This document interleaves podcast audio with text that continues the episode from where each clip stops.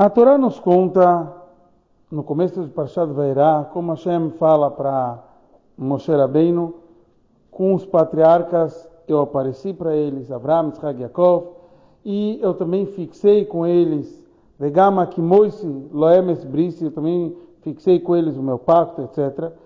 No qual Rashi traz uma explicação simples, que Hashem tinha prometido muita coisa para Abraão, Isaac e Yaakov, e por isso chegou o momento de cumprir.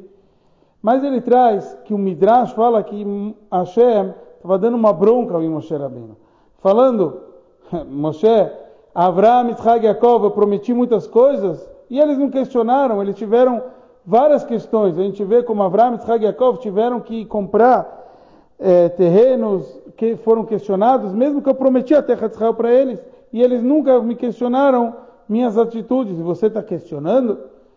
Mas, no final, o Rashi fala que o principal é a explicação simples e não a do Midrash aqui, como ele faz questões sobre o Midrash. E ele traz um, um passuk de Irmia, ele fala, Alô, Kod, Varikesh, minhas palavras, Hashem falou que são com fogo e etc. E depois ele fala o Kapatish e Fotzela, quer dizer, como um machado um, que bate e quebra a pedra.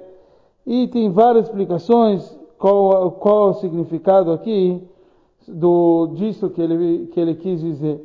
Mas em resumo, o Rebbe ele traz que a Torá tem várias explicações.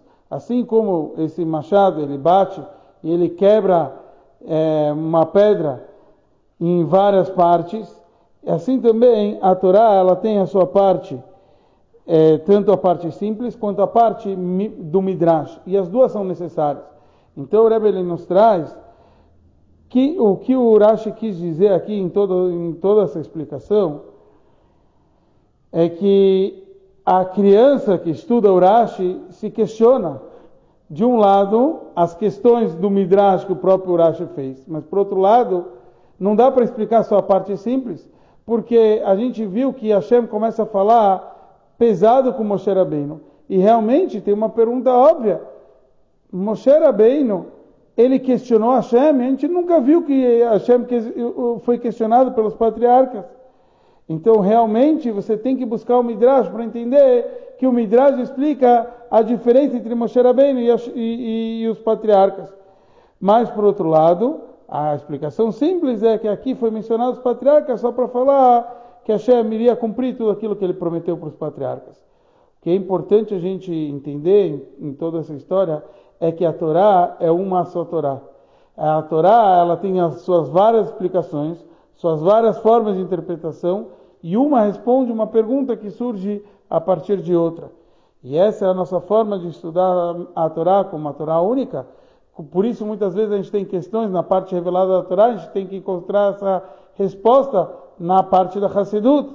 E essa é a nossa forma de se preparar para estudar a Torá Toshal Mashiach, a Torá de Mashiach, que seja em breve, bora lá, Mashiach já.